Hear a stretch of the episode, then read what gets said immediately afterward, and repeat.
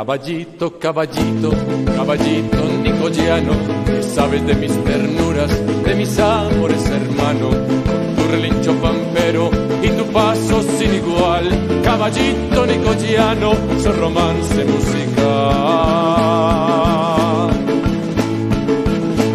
En noche de luna llena cuando estás en el corral, se te nota entristecido y dan ganas de llorar por eso cuando la albarda anuncia que vas a pasear, tu relincho es de alegría y te pones a bailar. Caballito nicoyano, hoy tenemos que pasear a la morena más linda de esa tierra sin igual, de esa tierra nicoyana, donde todo es fraternal.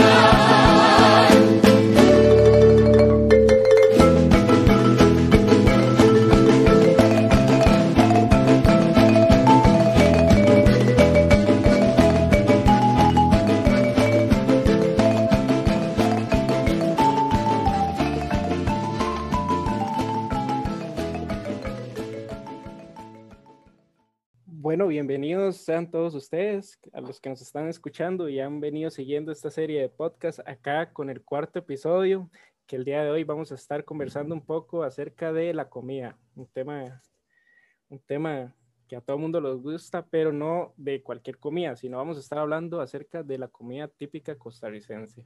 Entonces tengo el honor de tener cuatro, cuatro invitados para este podcast ellos son estudiantes de la Universidad Técnica Nacional. Tengo el agrado de presentarles a Kimberly González, que estudia Administración de Recursos Humanos. También nos acompaña Luis Alvarado, que es estudiante de Ingeniería de Software. A Sileni Vargas, que también es estudiante de Administración de Recursos Humanos. Y a Valeria Corella, que es estudiante de Administración Aduanera.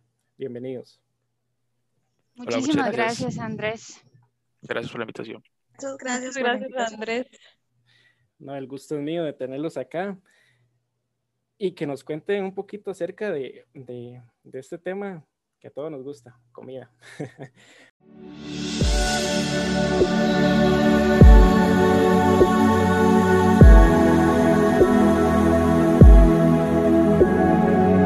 Para el segmento 1, eh, lo que vamos a tener como tema principal es la comida típica costarricense.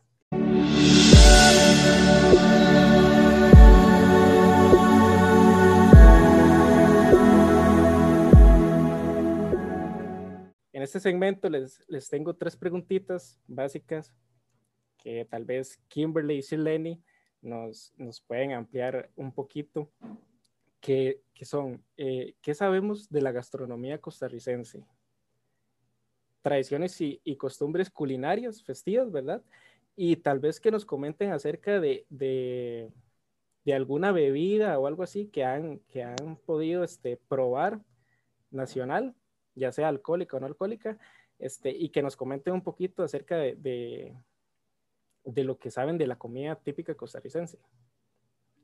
Perfecto, Andrés, muchas gracias por la pregunta. Y de hecho, bueno, esta hora, ¿verdad? Que ya casi la hora del almuerzo con hambre y hablar de este tema nos despierta más el hambre. Pero bueno, eh, en cuanto a la comida costarricense, siento yo que tenemos bastante variedad y pues de, provincia a provincia cambia un poquito, ¿verdad? Tal vez en las zonas costeras tenemos más comida como obviamente del mar, en el centro del país es un poquito diferente, pero siento que toda es bastante rica. Em, de una u otra forma, eso es parte de nuestra identidad y, tenemos gran variedad, como les decía, para mí, digamos, los platillos costarricenses tradicionales son como la chorreada, los gallitos de, de picadillo, empanadas con café, olla de carne, ahora para estos días lluviosos. Eh, siento que todas esas son las comidas, pero principalmente tenemos dos que está casi que siempre en todas las mesas de los costarricenses y que cuando los extranjeros vienen a Costa Rica tienen que probar. Y para mí es el casado y el gallo pinto, o sea, básicamente los dos arroz y frijoles, pero forma diferente. de hecho, he tenido varios amigos extranjeros que han venido al país y, o sea, les cuesta bastante entender cuál es la diferencia entre el gallo pinto y el casado, porque para ellos es arroz y frijoles. Em, y también cuando uno les dice casado, no, obviamente no entienden qué es, pero para los que nos están escuchando, tal vez extranjeros que no sepan, el gallo pinto es algo típico que comemos eh, normalmente en el desayuno, pero yo siento que a cualquier hora hay gente que hasta almuerza y cena eso. Es arroz y frijoles eh, con olores, cebolla, chile dulce, culantro y con la típica salsa lisano, ¿verdad? Ya eso lo acompañamos con huevo, con pan, con plátano maduro, natilla y con, con, el café, obviamente, ¿verdad? Luego el, el, casado ya sería igual, arroz y frijoles, pero sí mezclar, acompañado de alguna carne como carne en salsa, chuleta, eh, algún picadillo ahí de papa, plátano maduro, ensalada, pero mm, esos son los dos platos que son más comunes acá en, en el territorio costarricense, a mi parecer.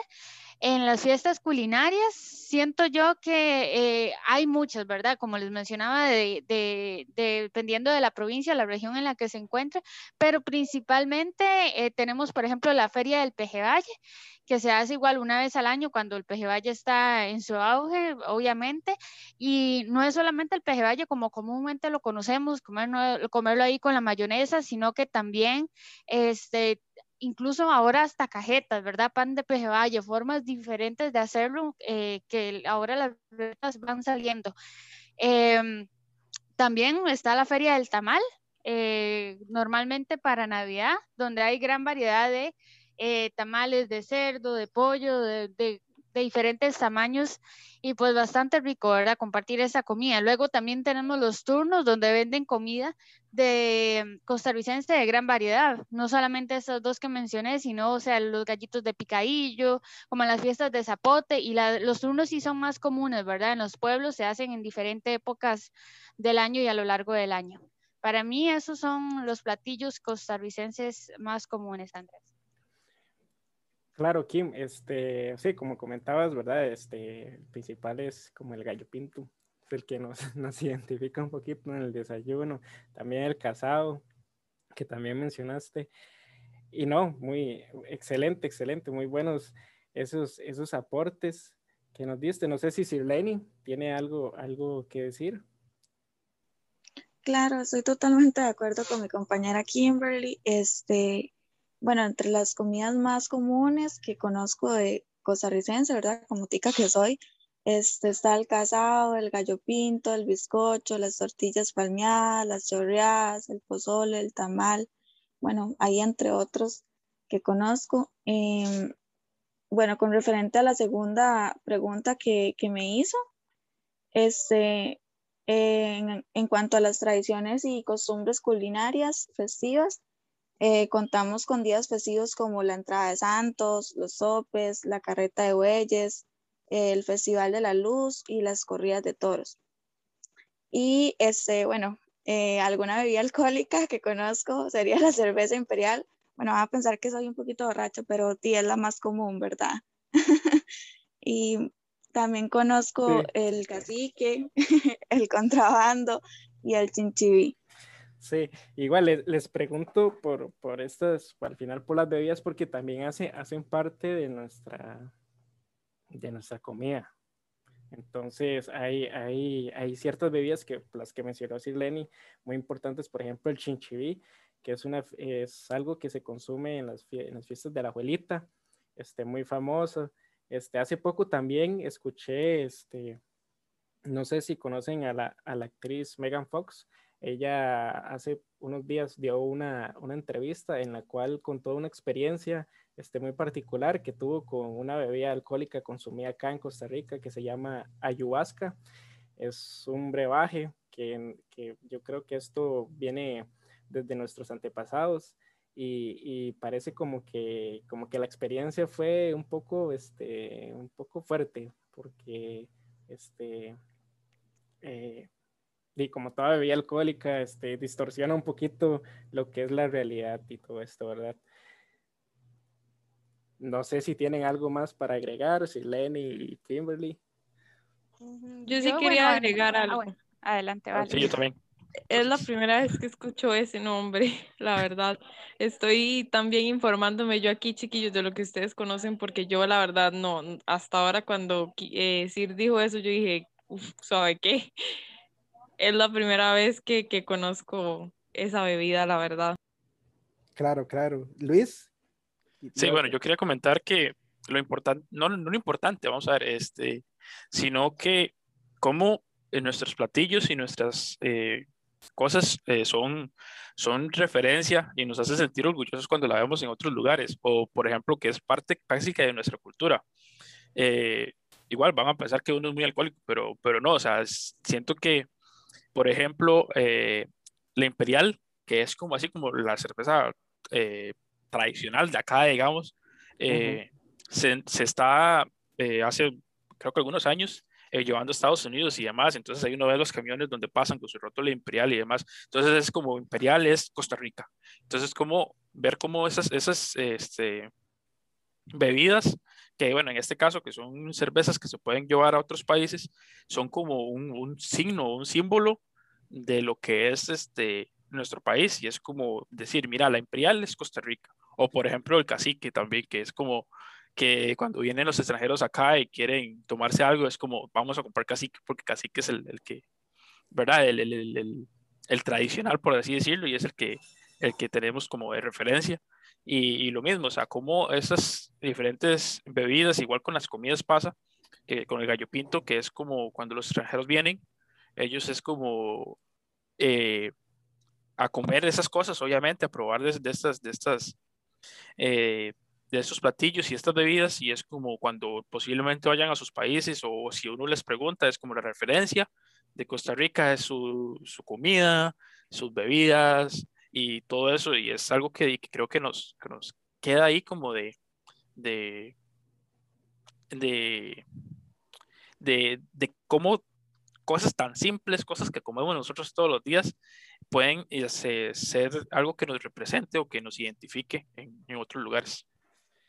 Claro, Luis, sí, este, no, de hecho que, que, es un tema muy, muy amplio de abarcar, incluso hasta con lo que mencionaste ahora, el, este, la imperial que está siendo exportada a otros países, este, no, es no es solo un tema de, de, que es nuestro y así, también es un tema hasta económico, porque incluso este, el cacique, por ejemplo, es el que mantiene este, viva, en ese momento es el producto estrella de la Fábrica Nacional de Licores.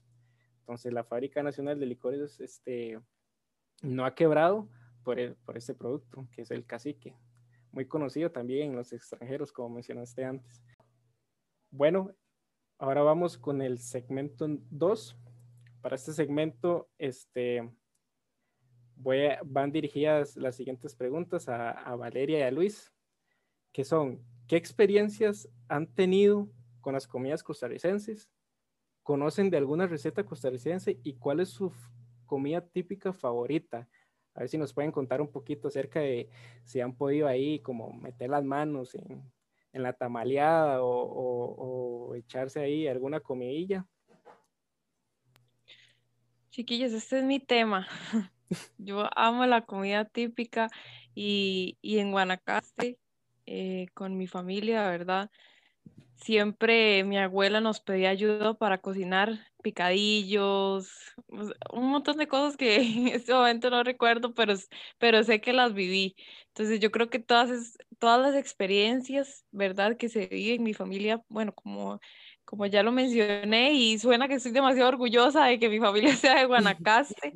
eh, la comida es, es, exquisita, chiquillos, de verdad. Yo, yo, o bueno, no sé, a mi paladar, ¿verdad? Personal e individualmente a mí, este, me parece deliciosa, ¿verdad? Además de eso, que aquí se cocina a, en un fogón o con leña, entonces la comida sabe totalmente diferente.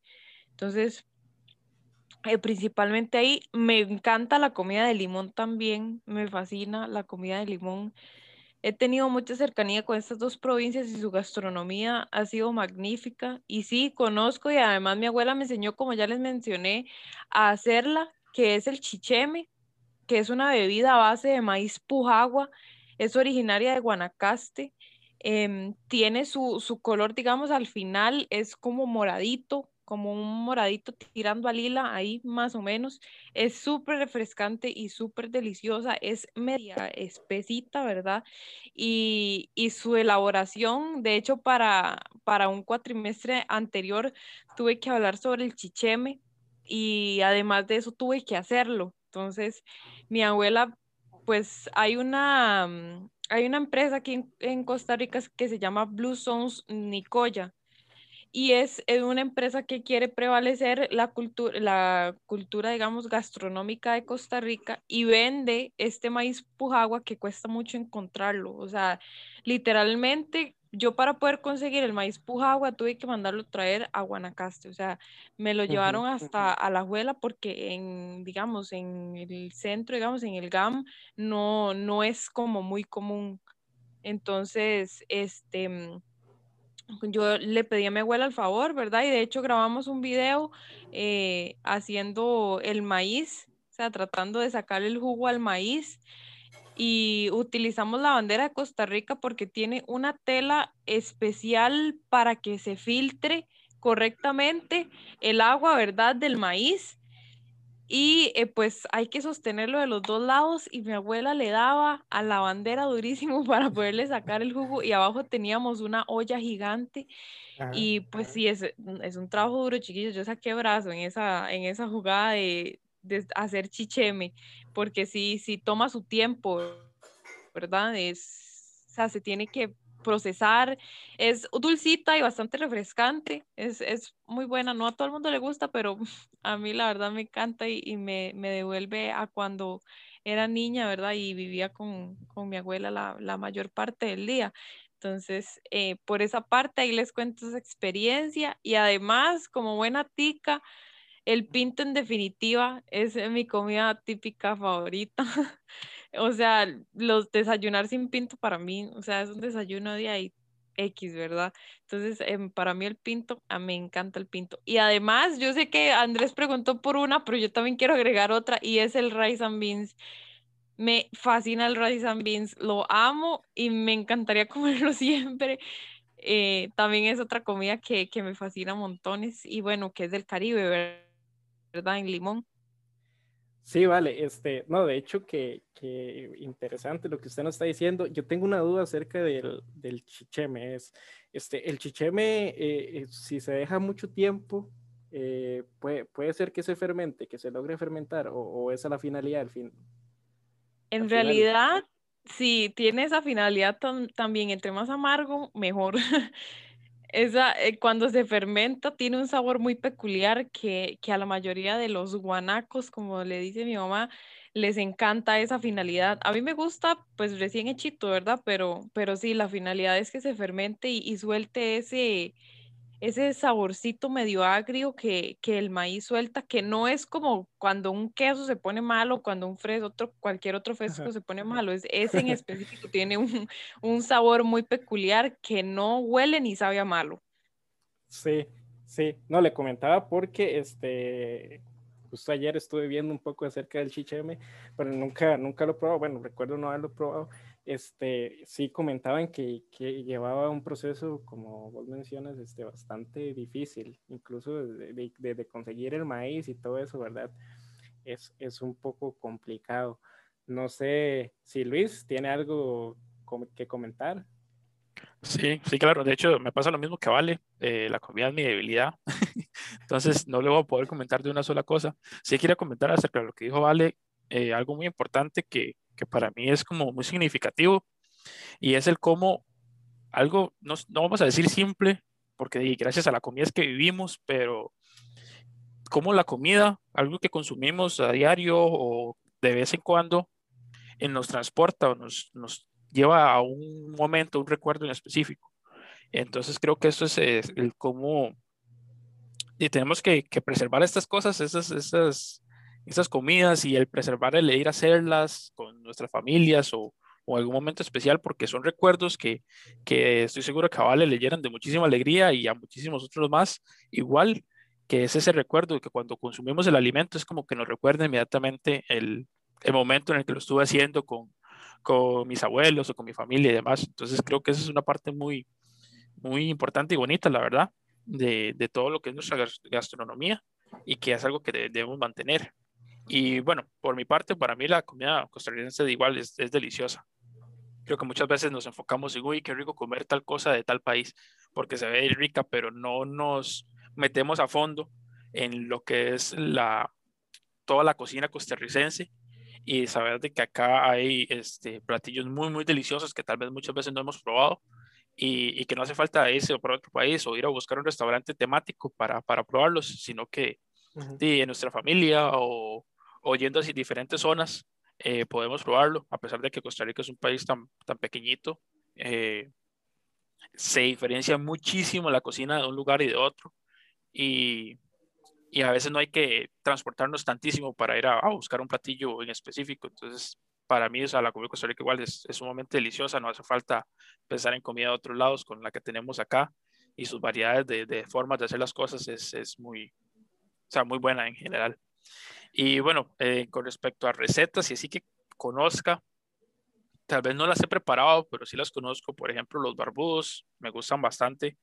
Eh, lo que son las rosquillas y las tanelas, muy, tradicionales en Guanacaste, la verdad, eh, como comentaba en, episodios anteriores, mi familia es de allá, entonces mi abuelita es del, sector de Santa Cruz y ellas, este, ahí se, se, consume mucho la rosquilla y las canelas así de maíz, digamos, y, y para mí son demasiado deliciosas con el café, es como esa es la mezcla perfecta. Luis, lo apoyo completamente. Sí, es, es, demasiado, demasiado bueno, la verdad. O sea, unas rosquillitas con, con café y una, una tanela, la verdad es que excelente. Claro, claro. Y bueno, los tamales, que creo que eh, muchas veces pensamos en los tamales de una sola forma, pero a mí me parece muy curioso el cómo la forma de hacerlos es diferente en Guanacaste acá y que por esa forma de hacerlos sin, o sea, siempre saben básicamente lo mismo, más o menos, pero tienen su, toque de allá, por así decirlo. O por el hecho tal vez de cocinarlos en, en, un, fogón, digamos, una fogata grande, o, y no en una cocina a gas o una cocina eléctrica. Entonces es como, como esas cositas que le dan su, su toque diferente, ¿verdad?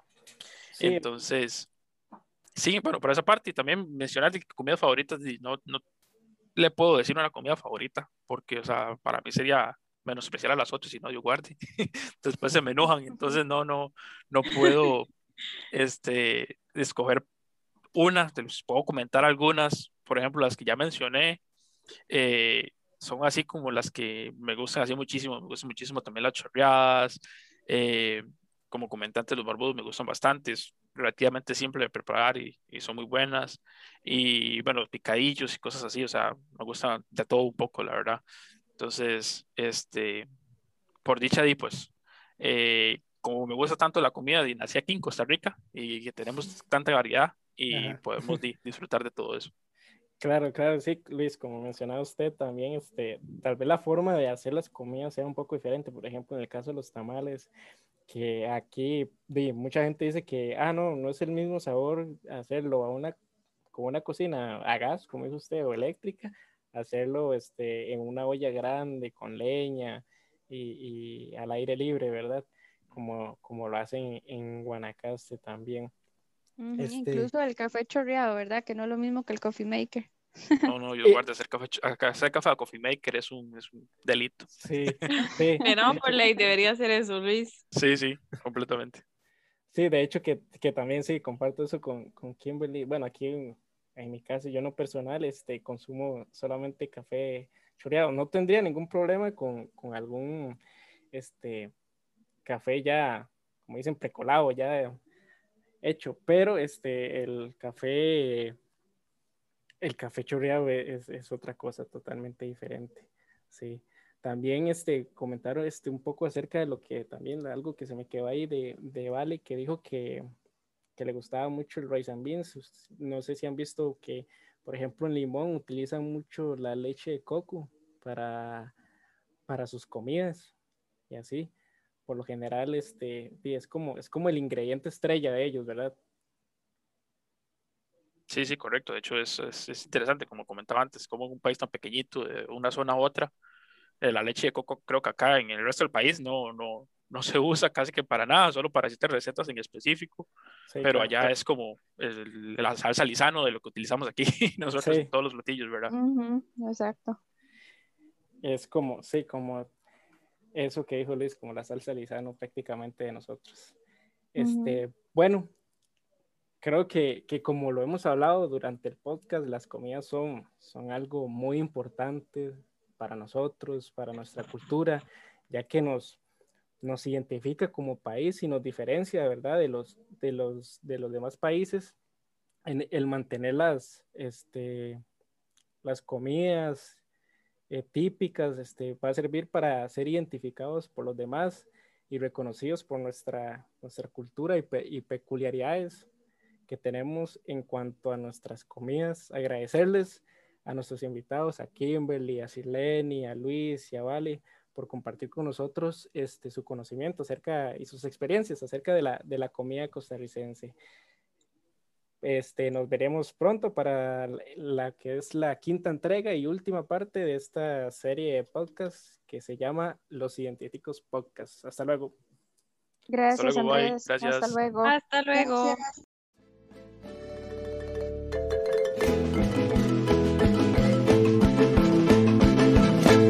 Caballito, caballito, caballito nicoliano, que sabes de mis ternuras, de mis amores hermano, con tu relincho pampero y tu paso sin igual, caballito nicoliano, son romance musical.